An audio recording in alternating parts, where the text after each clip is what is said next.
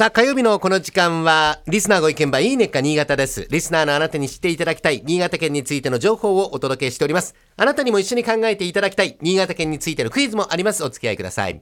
え今日のテーマは、万代橋とチューリップですね。ゴールデンウィークを前にして今や春真っ盛りですが、街のあちこちやお花屋さんで綺麗な花々見かける季節になりました。この時期を代表する花と言いますと、やっぱりチューリップ。え新潟県、そして新潟市の花でもあるチューリップですね。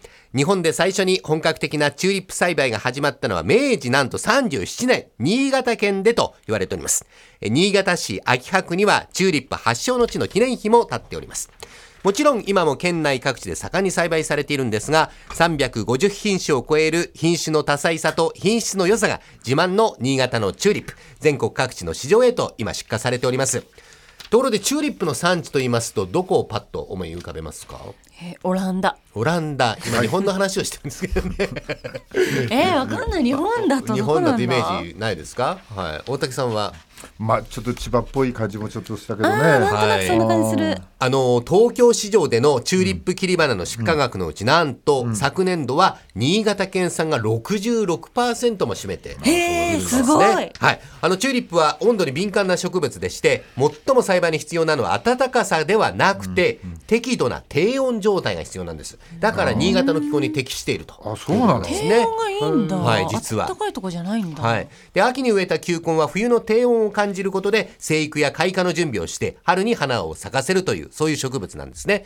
実はこのチューリップが低温を必要とする特性は、切り花の生産の時に生かされております。球根を冷蔵庫に入れて人工的に低温にさらしまして、その後、ハウスで春と同じ気温で管理することによって、冬でもチューリップが手に入るようになったということなんですね。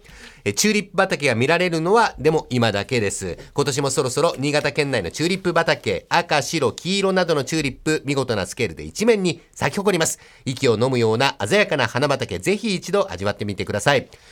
それから古くから新潟の人々に親しまれているチューリップなんですが、この時期、チューリップをテーマにした様々なイベントもたくさん行われます。新潟市で行われる万代橋チューリップフェスティバル。今年で29回目を数える毎年春の恒例行事なんですね。JR 新潟駅から信濃川に架かる新潟市のシンボル万代橋の西詰まで、およそ1.3キロにわたる歩道の両サイド、赤、白、黄色、いろんな種類のチューリップで飾られるんです。その数およそ3万2000本。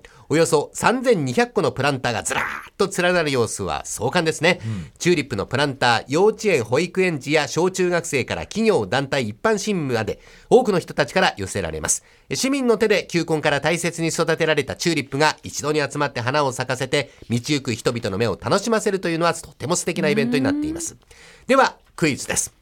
このイベントのメイン会場となっている万代橋、今かかっている三代目万代橋なんですが、美しい6つの曲線を描くアーチ形式が特徴的な橋です。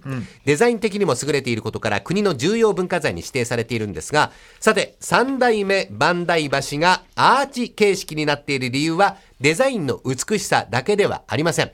ある意味合いがあってアーチ型になってるんですね。どんな理由でアーチ形式が取り入れられているんでしょうか。ちなみに、あ、わかった？わかったわかった。じゃあヒントなしでいきましょう。ちょっと勘弁してください。ヒントくださいよ。だって真鍋さんは。わかったんですもんね。わかっちゃった。はいヒントちょうだい。はい。ヒントですか？はいえー今からあー87年前、昭和2年に工事が着手したと。その時代背景もヒントになるかもしれません。あ、外れてないですか？大丈夫ですか？多分わかったと思う。はい。えー、真鍋さん答え分かっちゃったとはいわかりましおったしゃったので、大竹さんからお答え聞いていきましょまああれだね。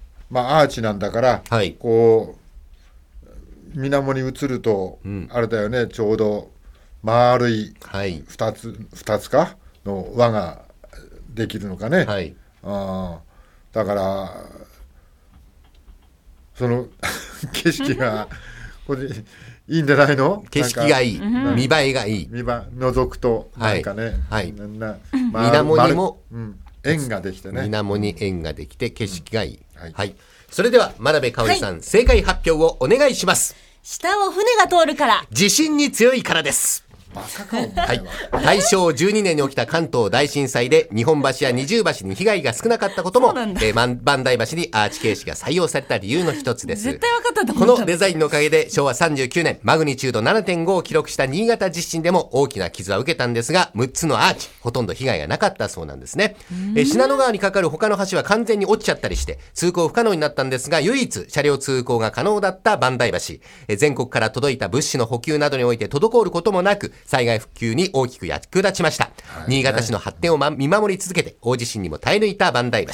現在でも万代橋は新潟の大動脈として市民の暮らしを支えております、その長い歴史を持つ万代橋ですが、えカラフルなチューリップで彩られる万代橋チューリップフェスティバル今年はあさって4月24日木曜日から5月8日木曜日までの開催、えこの他にもたくさんのチューリップイベントが行われまして新潟市内県内各地で鮮やかな光景が見られます。あなたも春爛漫の新潟へぜひ出かけてみてください。なるほど。やべえね、はい。地震下をに強い。下を船が通るからじゃないの。上の通行が問題になってるんだよお前、はい。地震に強い。ね地震に強い万代橋、はい。見に行きましょう。えー今日はば ヒントを出してやっぱりこれだっておっしゃったんですけどね。ヒントいらないっつうなこいつ。分かったからもういいって。俺のヒント止めたんだぜ。えー今日は万代橋チューリップについてお伝えしました。来週以降もこの時間は新潟県の情報をお伝えしていきます。このいいねか新潟のコーナー文化放送のホームページでポッドキャスト配信されています。ぜひお聞きになっていただいて新潟県について詳しくなってください。この時間はリスナーご意見番いいねか新潟お送りしました